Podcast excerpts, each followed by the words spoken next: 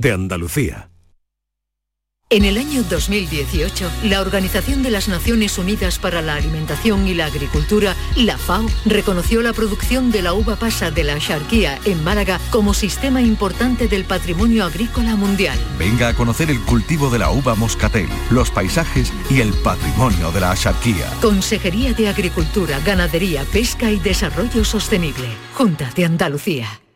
La vida es como un libro y cada capítulo es una nueva oportunidad de empezar de cero y vivir algo que nunca hubieras imaginado. Sea cual sea tu próximo capítulo, lo importante es que lo hagas realidad. Porque dentro de una vida y muchas vidas, ahora en Cofidis te ofrecemos un nuevo préstamo personal de hasta 60.000 euros. Entra en cofidis.es y cuenta con nosotros. Estamos hartos de no celebrar la Navidad. Es que no vino nadie. Si no había ni regalos. Pero este año se va a acabar. Queremos volver a jugar. ¡Esos! Porque todos queremos volver a jugar. ¡Vuelve la Navidad! ¡Vuelve a tiendas MGI! En cofidis.es puedes solicitar cómodamente hasta 60.000 euros. 100% online y sin cambiar de banco. Cofidis, cuenta con nosotros. Hay un sentido con el que no nacemos, que se educa, se aprende y se trabaja. No temas, el uso no lo gasta. Sentir que puedes cuando otros dudan de que puedas. Dejar de oír las dudas que hay ahí fuera y así escuchar lo que susurra tu alma. Y en la oscuridad ver solo luz, ver solo calma. Es la actitud la que nos hace capaces. Grupo Social 11. Feliz Navidad. La actualidad y las novedades en salud, las noticias sobre investigación médica, prevención, terapias y un consultorio para responder a tus dudas. Envíanos tus consultas en una nota de voz al 616-135-135. 616-135-135. Por tu salud con Enrique Jesús Moreno. De lunes a viernes desde las 6 de la tarde. Quédate en Canal Sur Radio, la radio de Andalucía. Canal Fiesta ha cumplido 20 años. Y el día 15 de diciembre lo vamos a celebrar a lo grande en el Auditorio Riveras del Guadaira. Nos acompañarán los mejores artistas andaluces. Estarán Vanessa Martín, Pablo López, El Arrebato, Antonio José, David de María, Merche, María Pelae y Manuel Carrasco. con Pastora Soler y Manu Sánchez como presentadores. ¿Y a ti? También te esperamos. Si quieres venir, envíanos cuanto antes un email a la dirección de correo electrónico canalfiesta.rtva.es. Las entradas son limitadas y las peticiones se atenderán por estricto orden de llegada. Así que date prisa. No te pierdas la gran fiesta de cumpleaños de Canal Fiesta. Canal Fiesta. 20 años contigo.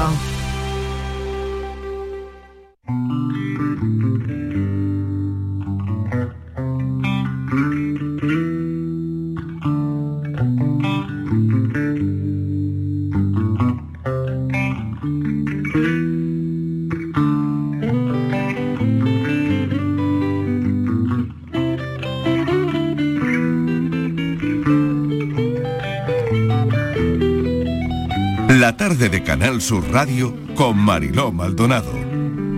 Vive mirando una estrella, siempre en estado de espera. Bebe a la noche ginebra para encontrarse con ella.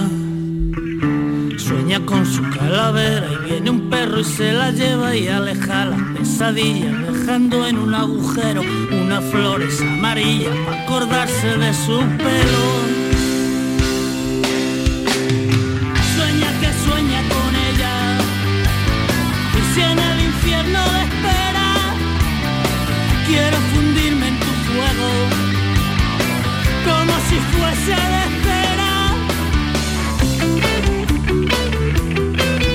Las 5 y 10 minutos de la tarde casi, extremo duro, dijo adiós a su legión de seguidores hace un par de años.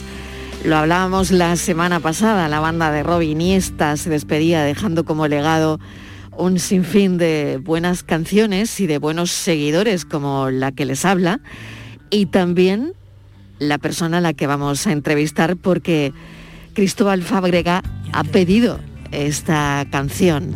La verdad es que la despedida de Extremo Duro iba a llegar junto a una gira con la que diríamos un adiós definitivo, eh, y sus seguidores lo, lo haríamos así, pero después de varios aplazamientos por la pandemia, bueno, pues ese, ese concierto fue finalmente cancelado, esa gira, ¿no?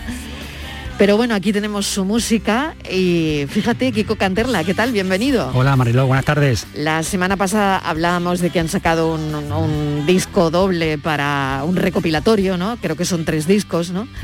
Y fíjate, curiosamente, hoy Cristóbal Fábrega nos ha pedido esta canción, pero vamos a trazar, si te parece, un perfil de este fiscal. Eh, nació en Melilla en 1961, aunque en realidad se siente de tabernas, de donde era la mayor parte de su familia. La profesión de militar de su padre le llevó a vivir en diferentes lugares y sus estudios se repartieron entre Almería, Tabernas, Quintana del Puente en Palencia, Jaén y Granada. Siempre le apasionó la enseñanza, pero pudo más el influjo de los tribunales. En 1988 ingresó en la carrera fiscal y en el 89 en la judicial, decantándose por la primera y pidiendo la excedencia en la segunda. Su primer destino fue la Fiscalía del Tribunal Superior de Justicia del País Vasco y desde 1989 se encuentra destinado en Jaén, donde ejerce de fiscal de familia, extranjería y personas con discapacidad.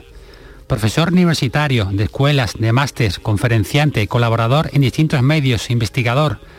Cristóbal Fábrica siente también pasión por los viajes, por la música, por la poesía, por el arte. De su camino también forma parte asociaciones como Amnistía Internacional, Médicos Sin Fronteras, Aldeas Infantiles o la Asociación Española de Lucha contra el Cáncer. En 2006 le fue concedida la Cruz Distinguida de Primera Clase de San Raimundo de Peñafort por su aportación a la, labor, a la labor del fiscal en el mundo de la discapacidad. Además de otros muchos reconocimientos, en 2019 recibió la mención especial de la Fundación Internacional de Derechos Humanos por su labor ante la Administración de Justicia en favor de los derechos de las personas con diversidad funcional, sensorial e intelectual, así como por su defensa de los derechos de las personas migrantes y refugiadas. La indolencia, Mariló, no va con él. Cristóbal Fábrega, bienvenido. Gracias por estar con nosotros. Es interminable ¿eh? Eh, la lista de, de cosas que, que, tenemos que contar de ti. Puedo tutearte, ¿verdad? Sí, claro, naturalmente. Buenas tardes, primero. Claro que sí. Has elegido una canción de Extremo Duro maravillosa para los que somos seguidores de, de, la banda. La verdad es que a mí me ha encantado que elijas esa canción. ¿Por qué la has elegido? A ver. Bueno, vamos a ver. Eh, a mí, en un momento determinado de mi vida, durante mucho tiempo, tuve como referente una canción de Celtas Cortos, eh, pero en otro momento cuando llegué me encontré en una situación de espera, un cambio vital importante y en ese momento Extremoduro con ese stand-by estaba, estaba, estaba ahí. Para mí fue un verdadero descubrimiento. Lo descubrí, por cierto, en una película de Manuel Martín Cuenca, en La Fraqueza sí. del Bolchevique, la primera claro. película que realizó que tenía la música de Extremoduro. Extremoduro desde entonces me apasionó y bueno, mm, cuando me pidieron dos canciones, pues procuré elegir las que significan algo en mi vida, ¿no? Y por eso elegí esta y un tango, porque el tango es quizá la banda sonora de mi, de mi existencia, ¿no? Has elegido también un tango que es este que suena, fíjate.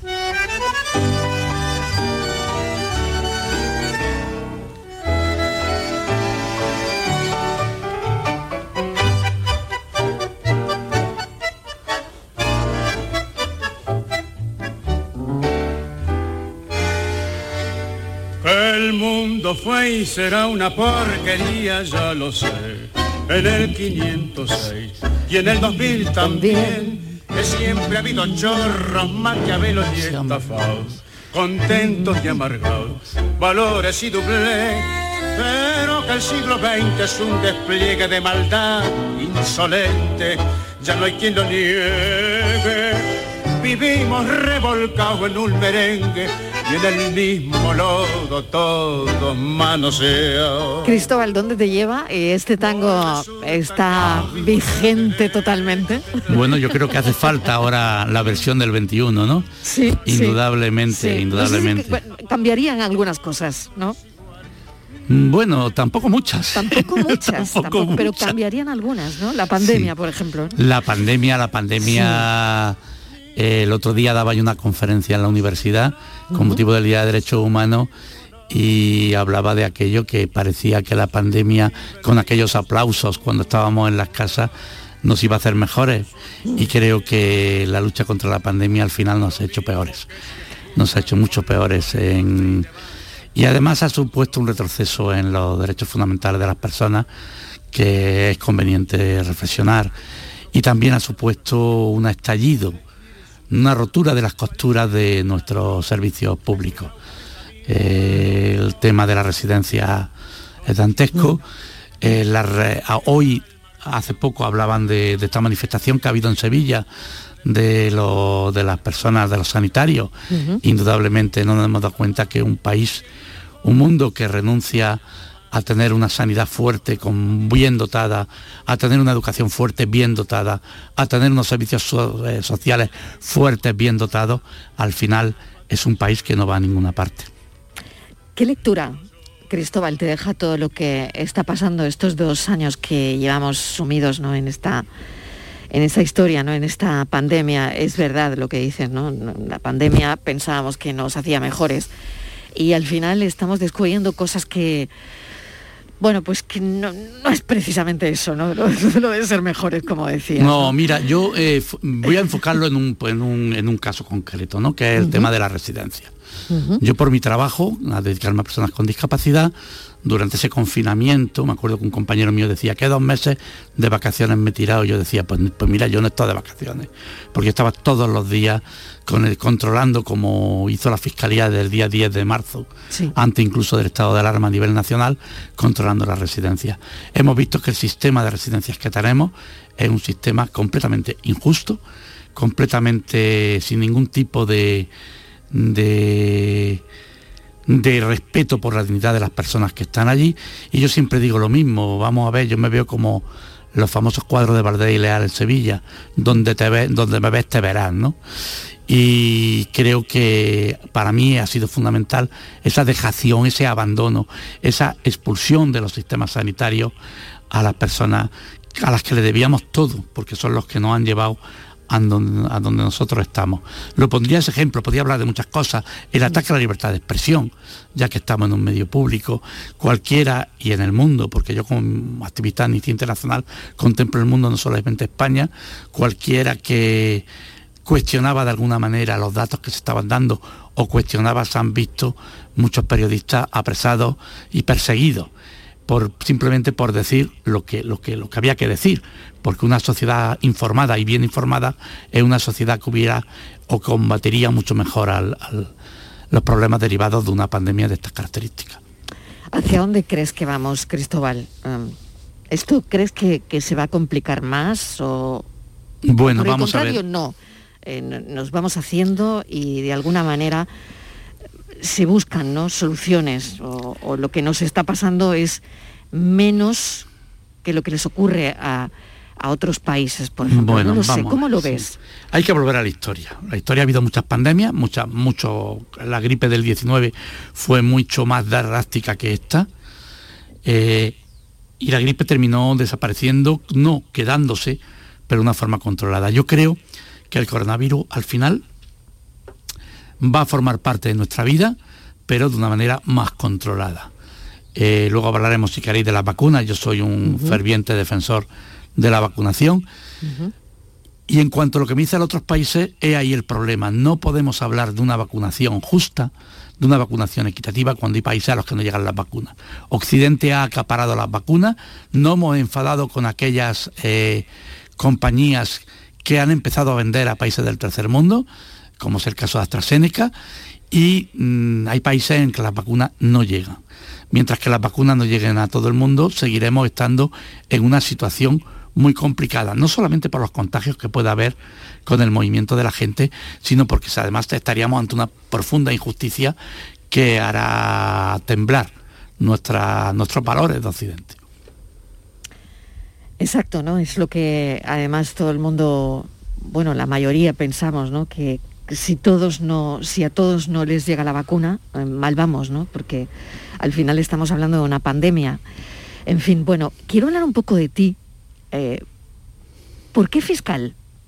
Uy, eso es una pregunta muy larga. Hace poco hablaba con un compañero vuestro que estaba su hija está, está viendo a ver qué para dónde va y yo le decía yo soy un enamorado de la carrera fiscal primero por una razón muy muy sencilla que puede ser egoísta es decir en mis tiempos los fiscales íbamos a capitales de provincia los jueces iban a pueblos eso suponía un mayor ingreso retributivo a mí me gusta hablar mucho los jueces deben hablar en sus sentencias ¿eh? los fiscales eh, la palabra es nuestra nuestra nuestra forma de, expresarnos. Eh, también el fiscal es el defensor de los derechos fundamentales, lo cual para mí era importante. Yo siempre digo que he conseguido al final estar trabajando en, lo que es mi, pasión fuera del trabajo, que es el voluntariado, es la ayuda a los sectores vulnerables.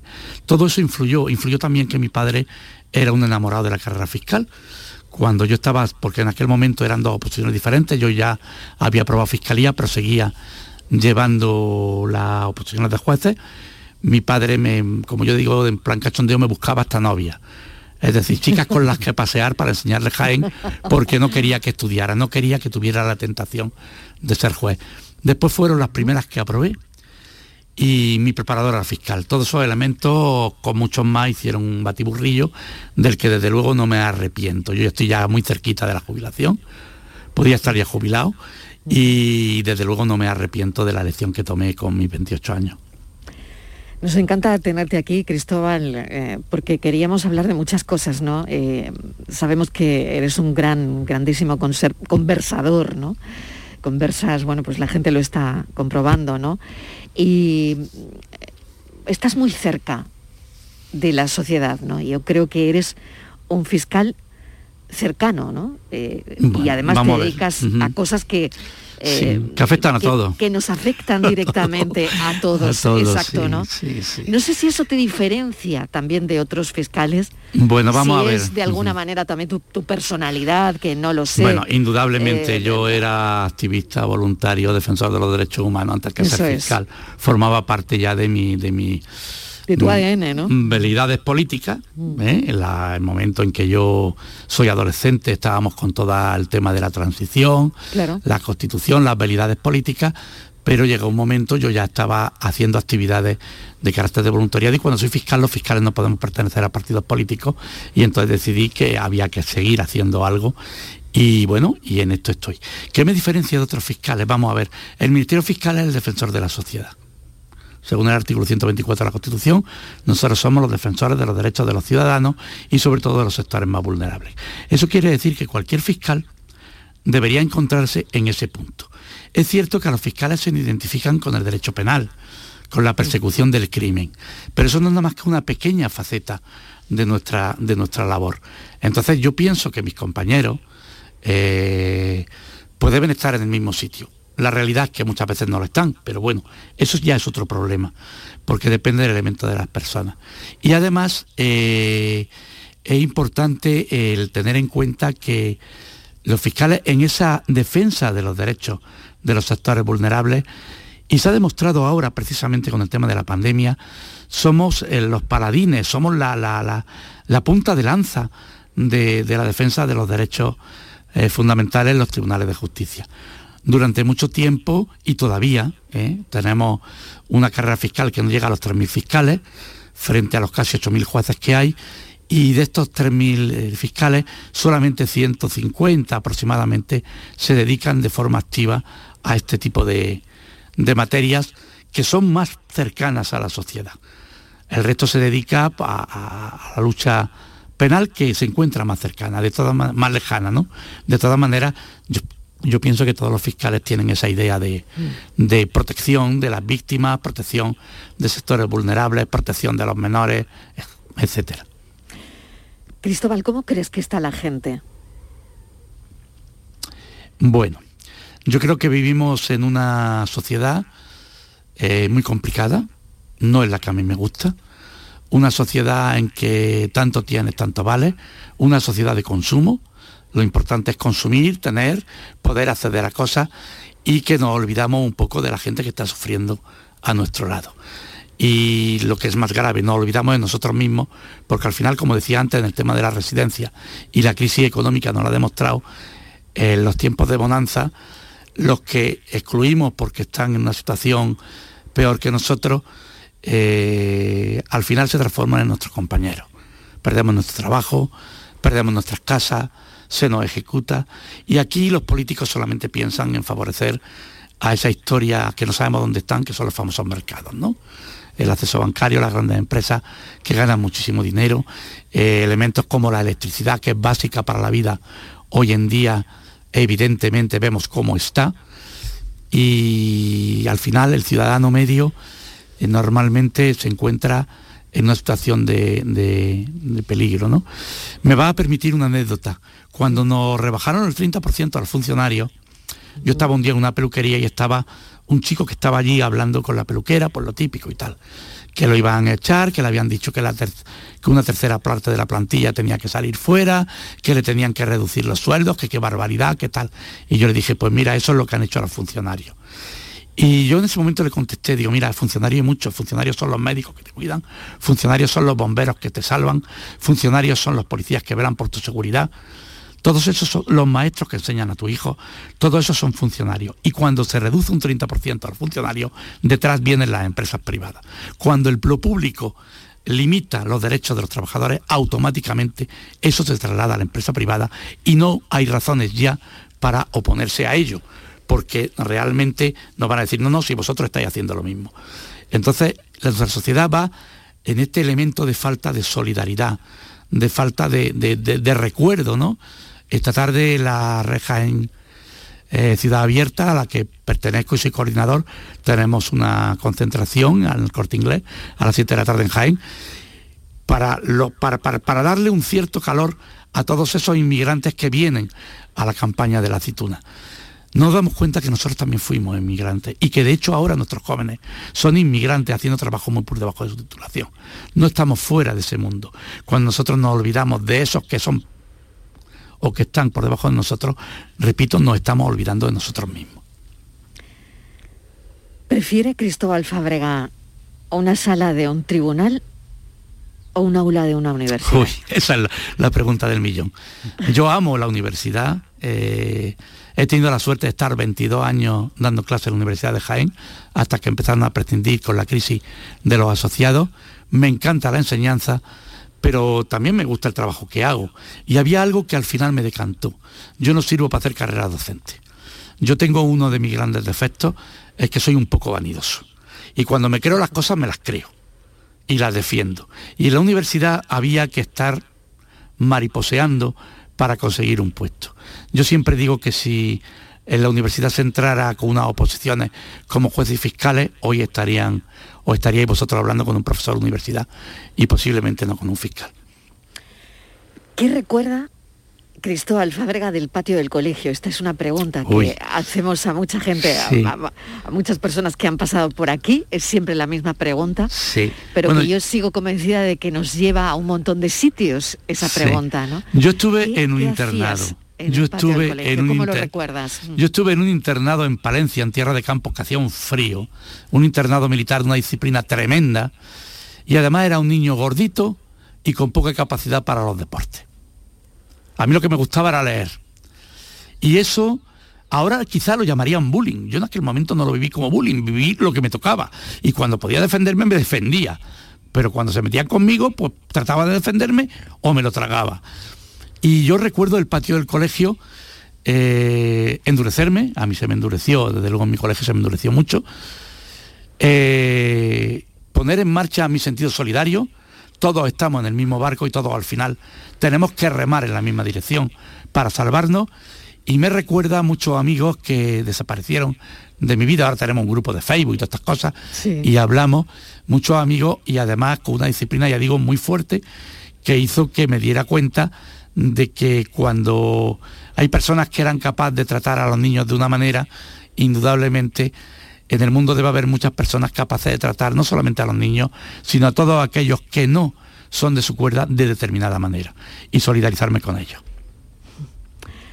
Voy a incorporar en esta conversación que ya nos quedan pocos minutos, llevamos casi 20 minutos charlando, pero el tiempo pasa deprisa. Y, eh, voy a incorporar a Kiko Canterla. Eh, detrás de esta entrevista está Kiko Canterla. Kiko, eh, adelante, por Mm, favor. Buenas tardes, señor Fábrega. Buenas tardes, permítame que cite una frase suya y luego le haga una pregunta. Eh, decía así, no se trata de ser Teresa de Calcuta o Vicente Ferrer, se trata de ser consciente y de no mirar hacia otro lado. Y mi pregunta es la siguiente, ¿se puede cambiar el mundo? Sí, claro. Indudable- indudablemente. Hay un lema en el Día Internacional que dice, el mundo puede cambiar, pero no va a cambiar solo. Y desde luego yo pienso poner mi, granito de, de arena. El mundo puede cambiar para mal y para bien. Y yo intentaré seguir tirando como una, eh, un juego de la soga hacia la zona del bien para ver si de alguna manera conseguimos acabar con el mal. ¿Qué pensó Cristóbal Fábrega cuando escuchó hablar por primera vez de la pandemia? Ay, pues mira, eh, primero era algo que estaba en China. Estaba en China. Yo fui a una reunión de jornada de fiscales de discapacidad en Madrid y luego fui a la comida de Mariano Mar- Fernández Bermejo, uno de mis referentes en la carrera fiscal, que era la comida de jubilación. Fue el día 10 de eh, marzo de 2020. Eh, estaba haciendo además un curso en la autónoma sobre declaración a testigos, porque ahora he vuelto a estudiar, lógicamente, y, y yo veía a la gente, hubo mucha gente que se borró, yo no lo consideré conveniente, yo traté, porque a veces no me dejaron de dar besos a quien me salía del alma dar besos, etcétera, etcétera. Yo pensaba que no, que no era algo que pudiera llegar tan lejos como ha llegado después. Después me encontré que, bueno, que enseguida el estado de alarma, enseguida el confinamiento y quizá empecé a ver cuando empecé a trabajar con la residencia lo que estaba suponiendo. Pero al principio era una enfermedad más, teníamos el ébola que había estado en África y que había muerto muchísima gente y no habíamos estado en ninguna condiciones, habíamos pasado otro tipo de, de eventos y no esperaba que llegara al estado en que llegó luego. Y voy a hacerle a Cristóbal Fábrega la pregunta más difícil de la tarde. ¿Cómo ve los próximos cinco años? Y es una pregunta absolutamente abierta. Eh, social, personal, Abierta. abierta. Bueno, socialmente yo creo que vamos a, vamos a vencer el, el coronavirus, se va a quedar aquí, pero creo que podemos vencerlo. Creo que la vacunación es muy importante, lo he visto en la residencia. Eh, he visto las residencias como de residencias donde eran, las infecciones eran tremendas, donde había muertes, han entrado, salvo determinados brotes, en una situación de normalidad con todo lo que eso conlleva para las personas que había allí, que no podían ver a sus familiares, que morían solos, que teníamos bloqueado los accesos a hospitales con el tema que había. Yo creo que las vacunas van a llevar adelante eh, o pueden servir para llevar adelante este tema. Personalmente los próximos cinco años son los, los años que me he dado para jubilarme. y espero seguir haciendo lo mismo que hago, pero ya fuera de, de- ninguna institución oficial. Yo creo que eso es para mí lo más, lo más importante. Y también espero que socialmente nuestros gobernantes, nuestros ciudadanos se den cuenta que deben votar partidos que apuesten por una sanidad bien dotada, pública, por unos servicios sociales bien dotados, públicos, por una educación bien dotada, pública, y por una atención a las personas vulnerables, mayores, personas con discapacidad, niños, lo más amplia posible. Eso es lo que a mí me gustaría. Pero luego viene la realidad. Seguramente me jubilaré dentro de cinco años, seguramente controlaremos en el sentido que he dicho el coronavirus, pero la tercera premisa me parece a mí que me voy a ir yo de este mundo sin haberla visto realizada. Cristóbal Fábrega, mil gracias. De verdad, Kiko, no sé si tienes alguna cuestión más para... La haríamos muchísima, para Mariló, tú lo sabes. Para el fiscal. Sí, haríamos muchísimas verdad es que, preguntas. sí, eh, es increíble porque llevamos conversando un, un ratazo y, y- y no, no veo de, de cortar la entrevista, ¿no? porque todo lo que dice es interesante. ¿no? Darle las gracias por estar con nosotros y Gracias a vosotros, naturalmente. Sin duda, mil gracias de verdad y no sabemos cómo será el mundo que nos viene después de, de esta experiencia, la verdad, pero será diferente, está claro, ¿no? Será muy diferente, al, que, al que conocíamos, ¿no? Y yo pienso empujar para que exacto, sea... y yo también. hay, que empujar para que sea mejor, ¿no? Hay que empujar para que sea mejor. Cristóbal Fábrega, fiscal de familia, de extranjería, de personas con discapacidad de Jaén. Mil gracias por habernos acompañado. Ha sido un placer. Gracias. Un placer para mí también. Cuídese. Gracias a vosotros.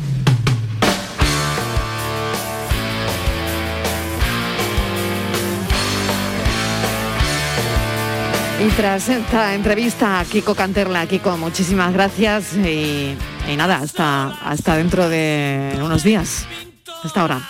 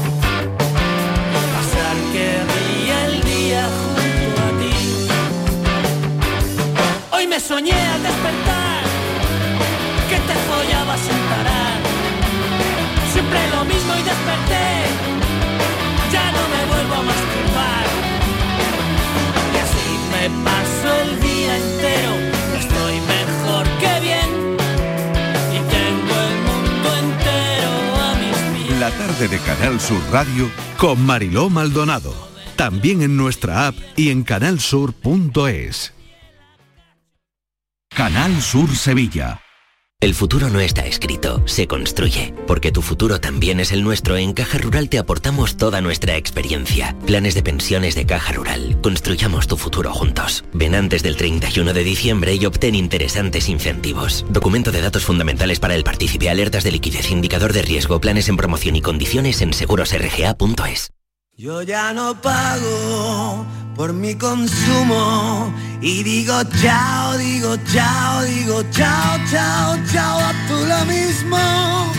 Vente conmigo, nuestro petróleo es el sol. Dile chao.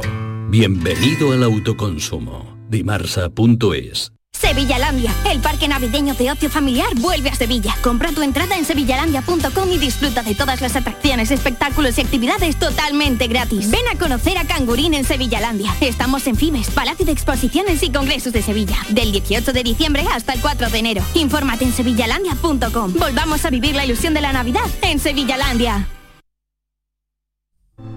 Hay un lugar donde los sentidos se despiertan. Donde todo es como antes. Donde las horas pasan sin darnos cuenta. Brindemos por lo nuestro. Porque hay que perderse para encontrarse. Si podemos desearlo, podemos vivirlo. ¿Y si nos regalamos Úbeda y Baeza? Dos ciudades, un destino.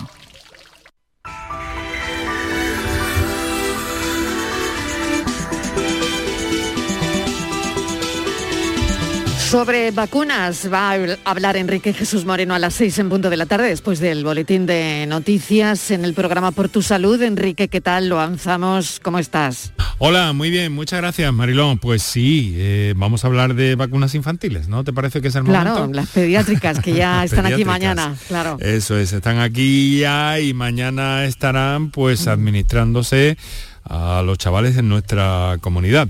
Hemos eh, reunido eh, a un panel de profesionales y de especialistas más que importante. Vamos a tener a nuestro eh, doctor de cabecera de primaria, el doctor Juan Sergio Fernández, pero vamos a contar también con David Moreno, que es el director del plan de vacunación de Andalucía, para que Muy nos bien. diga cómo está todo, Claro. eh, si está todo a punto. Y vamos a hablar también, vamos a contar con la presencia del doctor Francisco Jiménez, director es pediatra y director del Instituto Balmis de Vacunas, para que nos aclaren eh, pues en fin, todo lo que hay pendiente en torno a este asunto y para conocer también las inquietudes de nuestros oyentes, de nuestros padres y madres en torno al día de mañana, que es un hito y que además eh, se adelanta eh, pues mucho en el tiempo. Fíjate que no han terminado las vacaciones escolares y ya van a estar esas vacunas eh, administrándose a los chavales más jóvenes en nuestra, en nuestra tierra. Claro que Así sí. que hoy era el día, hoy era Sin el día duda, que teníamos que duda, dedicar a ese, duda, claro a ese sí. tema. Eh, queremos, eh, bueno, públicamente también eh, agradecer al doctor Amos García Rojas, que tú bien conoces Mm, también, presidente de la. Sociedad Española de Vacunas, que iba a estar también con nosotros, pero ha tenido un, un, un problema familiar eh, importante y le enviamos un Bueno. abrazo desde aquí por una Vaya. pérdida que ha sufrido justo en hace unas horas Vaya. y del que bueno pues eh, también es eh, razón que respetemos por Pues supuesto desde aquí, claro esa que sí, situación. todo, todo Mm. nuestro cariño, todo el, Sí. además es, es una persona acaba- que siempre, siempre está cuando Sí, acaba de llamarme hace un minuto antes de que, de que entráramos en antena, Mariló, para, Vaya, para comentarme que, que, en fin, que había sufrido una pérdida familiar importante y, en fin, Bueno, no pues son todo nuestro para cariño, desde luego, Sí, para aquí, para se el lo enviamos desde aquí muy García Rojas. cariñosamente, sí. por supuesto. Sí. Enrique, pues a las seis vamos con todo, después de las Muy bien, noticias. vamos Es con todo, Es eso el es. día, es el día para hablar de vacunación pediátrica. Mañana unidades móviles en algunos colegios para acelerar esta vacunación. Eso es. en centros de salud por la tarde, vacunódromos también, en fin. Pues vamos a comprobar a las seis en punto de la tarde con Enrique Jesús Moreno si está todo listo verdaderamente para mañana. Muy bien, Mariló, muchas Gracias, gracias. Beso. por tu salud a las Hasta seis. luego. El resumen de la jornada con la última hora del deporte, la economía y el análisis lo tienes en el Mirador de Andalucía. De lunes a viernes desde las 7 de la tarde con Natalia Barnés. Quédate en Canal Sur Radio, la radio de Andalucía. La tarde de Canal Sur Radio con Mariló Maldonado.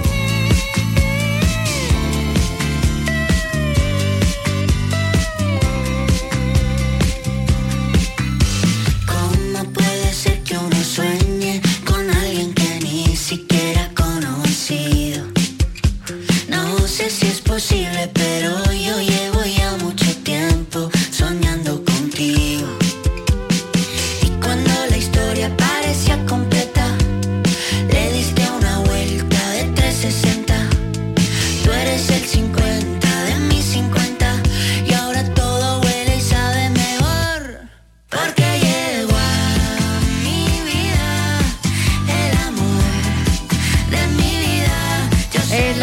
llega la tarde de Canal Sur Radio eh, todos los martes. eh, a esto le llamamos desde que empezamos eh, por la tarde. La tarde del amor con el psicólogo sexólogo Borja Rodríguez que vuelve los martes se toma un café con nosotros y después bueno pues hace su sección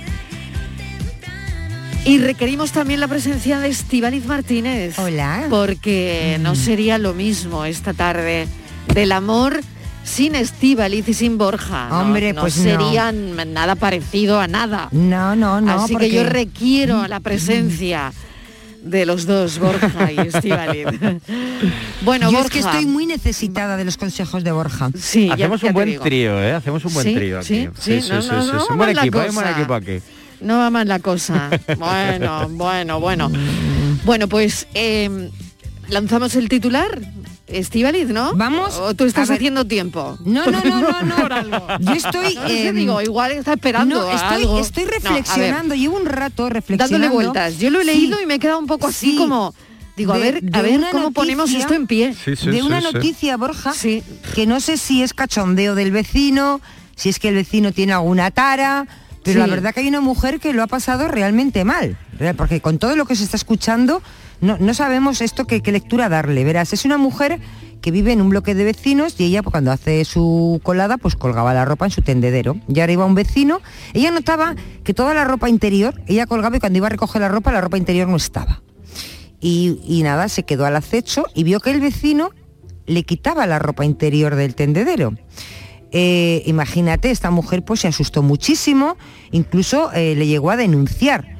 Pero eh, la jueza que, que llevó el caso pues desestimó el caso, dijo que era un caso sin más de hurto y que no, ya está, y sin más. La mujer, eh, la verdad que dice que estaba con muchísimo miedo, que, que ella que no, no sabía qué hacer. Bueno, la cosa es que esta mujer se ha tenido que ir de su piso, del bloque de vecinos, porque dice que ella que, que tiene miedo. Y el hombre se ha quedado allí viviendo tan feliz. Y entonces yo digo, ¿qué pasa cuando, o sea, por qué una persona roba una- la ropa interior a una vecina? ¿Es- ¿Eso qué quiere decir?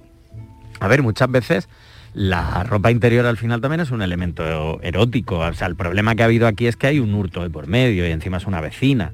Quiero decir. Hay muchas cosas muy mal de por medio. Claro, yo hay, bueno, creo, hay unas ¿eh? pocas. Claro que en el fondo es un hurto, es decir, la ropa eh, interior puede ser muy erótica, puede servir un juego sexual, puede servir como para erotizar ciertos momentos. eh, pero claro, el problema está en que eso se suele hacer en pareja, no robando la ropa interior las bragas a la vecina. Claro, que un ¿Del poco- tendedor? Del tendedero, claro, es un poco Claro. la, la historia. Entonces aquí yo creo que más que una cuestión de hurto, que yo creo que obviamente hay una cuestión de hurto, también hay que tener en cuenta que no es en sí solo una cuestión de hurto como tal, Yo sino creo que, que realmente tampoco, claro. yo no soy Claro. eh, abogado, no lo sé, pero yo creo que aquí habría que aplicar un poco también la perspectiva de género y entender que Sin esto duda, puede ser algo bastante más grave, porque además no es solo te robo unas bragas o un sujetador, estamos hablando de que el hurto parece ser que ha sido continuado en el tiempo. Sí. Entonces, sí. esto ya es otra cosa, no es un hurto casual. Claro, ¿y cómo se ve todo esto? Es decir, eh, aquí habrá, me imagino, periciales psicológicas de alguna manera, ¿no? Que intervengan en esto, o ni siquiera. Yo creo o que esto va- se ventila rápido y ya está. Lo que ha dicho Estíbaliz, ¿no? Ella se ha tenido que ir de- del edificio y, y al final, pues todo un poco más de lo mismo, ¿no? Exacto, porque al final ella sí es verdad que comentaba y, y- y lo declaraba en el juzgado que ya se, ya se sentía incómoda en su propia casa, en su propio edificio, tenía miedo a la hora de encontrarse con este vecino, de tender la ropa. Entonces, claro, esto no es un solo un caso solo de hurto como tal. Obviamente, obviamente si hubiese continuado habría sido una pericia eh, psicológica, se habría estudiado algo más, pero claro, como se deja solo en hurto, en hurto se desestima el caso y ya está. Pero Es yo que creo no aquí se hay algo debe, más. claro, hay que, mm, vamos, no dejar esto en la superficie, ¿no? De alguna manera. Claro, No es- no es solo hurto, No es está solo un claro, hurto, ¿no? No es solo un hurto. De hecho, si no recuerdo mal, no quiero meter la pata, pero si no recuerdo mal, el Tribunal Europeo ya ha condenado a España para que se forme en los juzgados a todos los profesionales y las profesionales que trabajan allí en perspectiva de género para entender que esto no es un hurto como tal, sino que encima es una, una cosa continuada en el tiempo. Esto ya puede derivar en un acoso. Entonces esto ya mm, Que de deriva en otro tipo de serlo, temas. ¿no? Que de, de hecho, hecho yo creo que debería serlo. Porque si tú vas, cuando vas a recoger tu ropa, eh, de entrada piensas, uy, Se ha volado. se ha volado. Se ha volado. ¿Eh? Me ha llevado el viento. Pero luego te das cuenta que no. Te das Exactamente. cuenta que no y un día y otro día y otro día y otro día, ¿no? Entonces, además, en el Entonces, oye, titular- aquí hay, hay mucho más. Hay mucho más. Hay mucho Hay más. mucho más. Vuelvo a decir, el, el tema de erotizar con la, con la ropa interior se hace, se hace toda la vida y tal, pero eh, consentido en pareja, no robándole la ropa interior a la vecina. Que esto ya es otra historia. Bueno, pues esta es la, la historia, ¿no? De alguna manera. Estivaliz, no sé si querías añadir alguna No, cosita es más. a mí también me, me asusta porque igual, pues ella te digo, queda ahí, pero nunca sabes eh, si esto es el principio de un acoso mayor, ¿no? Entonces, evidentemente, eh, el miedo no te lo quita nadie del cuerpo. Así Claro. que, mm, cla- porque no sabes, dices, empezó por esto y, y no sabes si vas a llegar al portal. Además, la, la inquietud de llegar a tu casa un día eh, y, y no saber, fíjate tú, que puedes coincidir a la hora de entrar en el portal y no saber si es coincidencia o es que te estaba esperando, eh, yendo- siempre con miedo, mirando a ver si alguien te sigue. Es que eh, tiene, te quiero decir que tiene mucho trasfondo. Claro, y que además puede, puede mm, eh, derivar en un caso de, de un cuadro de ansiedad importante, que es lo que dice Estival, y llegas a tu casa, no sabes si ha sido una casualidad que te encuentres con él en el portal, si es algo que te está esperando, o sea, ese miedo a la hora de entrar en tu casa es que, es que eso es un sin vivir, claro, así se ha ido ella, claro, Claro, pero claro, la medida claro. está en que siempre al final se mueve en este caso la víctima y en este caso el agresor se queda tal cual, se queda tan a gusto, entonces ahí yo creo que habría que revisar esto bien. Yo creo que también. Vamos con otro tema. Vamos con otro asunto. Eh, son las 6 Mira. menos 10 de la tarde. Estamos hablando con Borja Rodríguez, es nuestro sexólogo de cabecera y esta es la tarde del amor. eh, en estos minutos casi casi finales del programa, recta final de la tarde. Eh, hay otro titular que queríamos poner en pie, Estivaliz. Sí, a es ver. un- el último informe del CIS nos ha llamado mucho la atención. Sí es cierto que si observamos algunos programas de relaciones de gente que se va conociendo, sobre todo en gente joven, ¿no? Una de las cosas que se preguntan ellos, eh, pues cuando tú estás conociendo a alguien, pues de dónde eres, a qué te trabajas, cuáles son tus hobbies.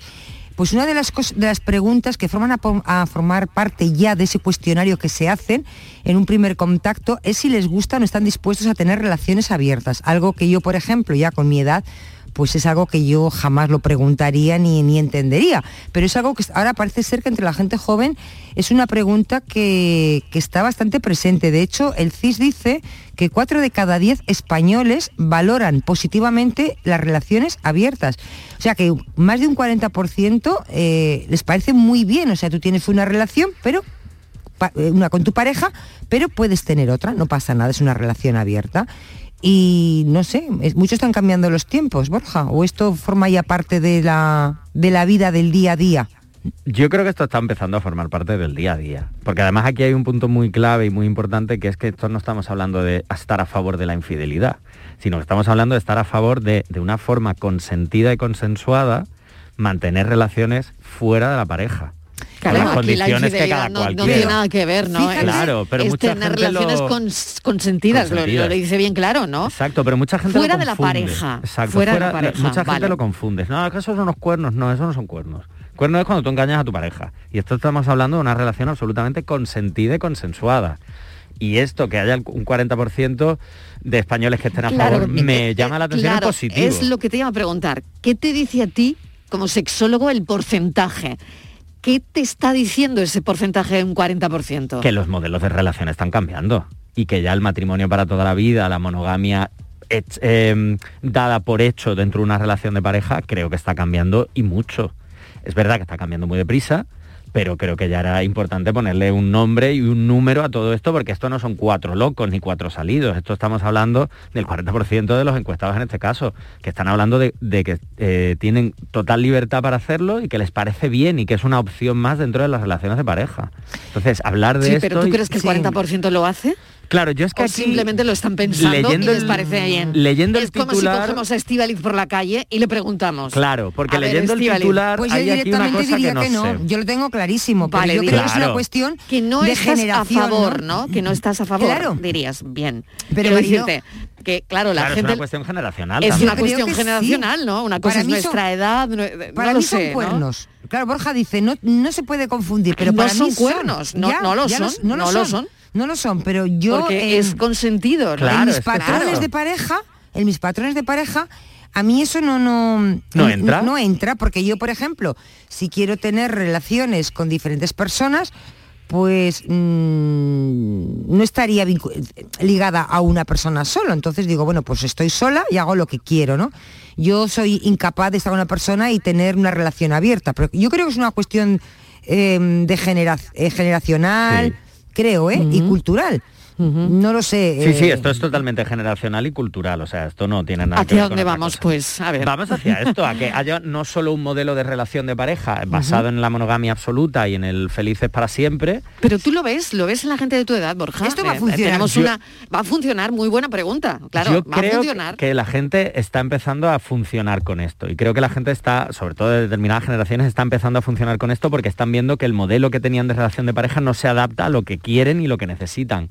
Entonces creo que aquí es importante. Lo que pasa es verdad, lo que preguntaba Marilo, hay una cosa en el estudio que pone, un 40% con 6 de los españoles estamos a favor de que los miembros de una pareja puedan tener relaciones sexuales con otras personas. Entonces, claro, yo no sé si la encuesta va con tú estarías de acuerdo o estás de acuerdo con que otras parejas lo hagan.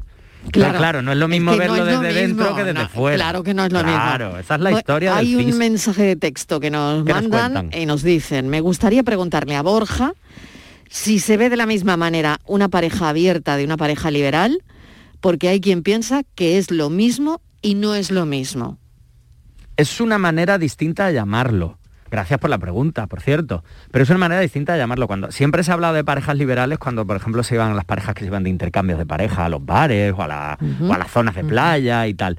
Siempre se ha llamado como parejas liberales, ¿no? O que, o que eran parejas muy abiertas en lo sexual y en lo erótico. Y yo creo que cuando hablamos de parejas abiertas estamos formalizando aún más el hecho de que eso existe y que no son cuatro hippies que se van por ahí de vez en cuando, ¿no? Y sino que realmente cuando hablamos de parejas eh, abiertas o de parejas que de manera consentida maneja- ma- eh, mantienen relaciones fuera de la pareja, eh, estamos hablando de cómo formalizar todo eso y cómo darle una entidad, que eso en el fondo es parte de lo que necesitamos para poder mantener este tipo de relaciones, porque de manera estructural nos han enseñado que tenemos que ser monógamos y mantener un tipo de relaciones muy concretas. Y es verdad que las parejas liberales siempre se, han, se ha dicho así como una manera muy despectiva. Entonces yo creo que llamarlo pareja abierta, por ejemplo, como se llama ahora, o pareja, eh, o los trimonios, como se suelen llamar también Claro a veces. que el nombre eh, a ti te dice mucho, ¿no? Claro, Eh, ahora lo estamos denominando de una manera en la que la ¿Crees gente... que mejor? Mucho mejor. Y la gente se puede sentir mu- mu- mucho más identificada y mucho más cómoda en ese nombre. Ya no es una gente rara, como cuando se decía antes de las parejas liberales, que nunca fueron raros. Pero simplemente era como esa gente. Yo creo que ahora la formulación de pareja abierta creo que funciona muchísimo mejor porque la gente se encuentra mucho más cómoda. Última cuestión, Estíbaliz, venga, la última. Sobre eso, ¿eh? le quería preguntar. Sí. A mí, Borja, Seguro, eh, me tienen que dar un martillazo en la cabeza porque no, no soy capaz de entenderlo. Perdóname, porque a mí yo tengo una pareja, mi marido o mi novio o lo que sea, que vivo con él y me dice, le pregunto, ¿de dónde vienes o qué has hecho? Ah, no es que me he quedado, he venido más tarde porque he quedado con un amigo o con una amiga, me está tomando una cerveza, con alguien del trabajo. Ah, pues muy bien, ¿vale? Hasta ahí Sí. bien. Pero imagínate que en lugar de eso me dice, no, que es que vengo de echar, yo qué sé, de que me he tomado una, me he comido un pastelito, ¿no? Vengo de echarme una canita al aire. Pues en lugar de una cervecita, una canita. Pues, ah, pues muy bien, muy bien. ¿Y cómo ha ido?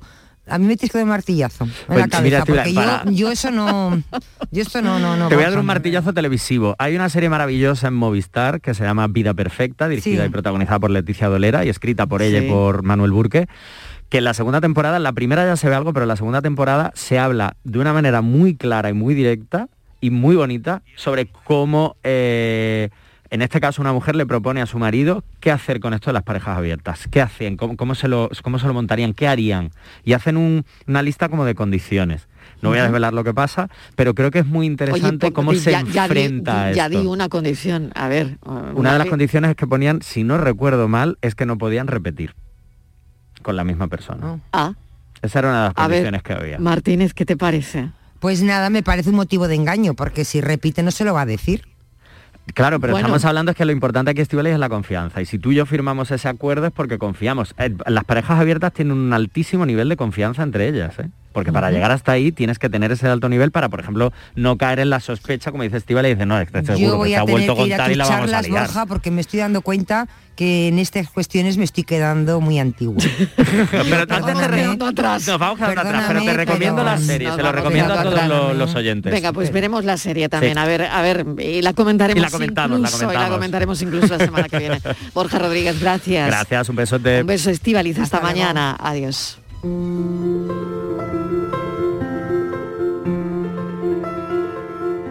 Dicen que hay dos cosas que el ser humano no puede dejar de mirar y de admirar. El mar y el fuego. Y es paradójico porque es el mismo fuego que fatídicamente purificaba las almas de los herejes. O el fuego que quema casas, que quema vidas, que calcina bosques. Pero claro, hablamos de otro fuego, del fuego acogedor de la chimenea, mientras el frío invierno nos mira por la ventana, del fuego de las fiestas de la Candelaria de mi pueblo, del fuego de, los de las hogueras de San Juan, del fuego como epicentro de una zambomba de Jerez. Ese es el fuego que me atrapa, que nos atrapa, que nos seduce, que nos mira con ardor, nunca mejor dicho, y que hace que ahora mismo siga pensando en el fuego sin dejar de mirar el fuego.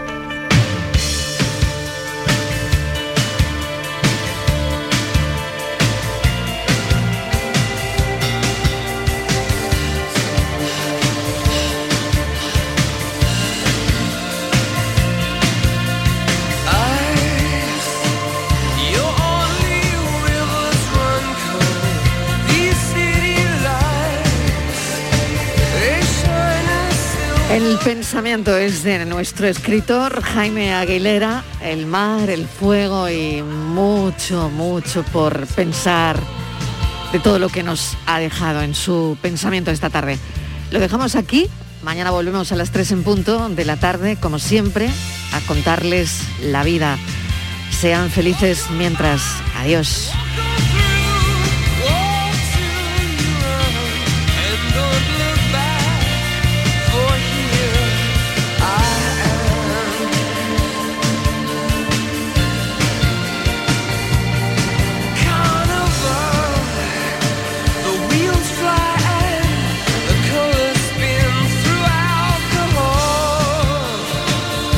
La tarde de Canal Sur Radio con Mariló Maldonado.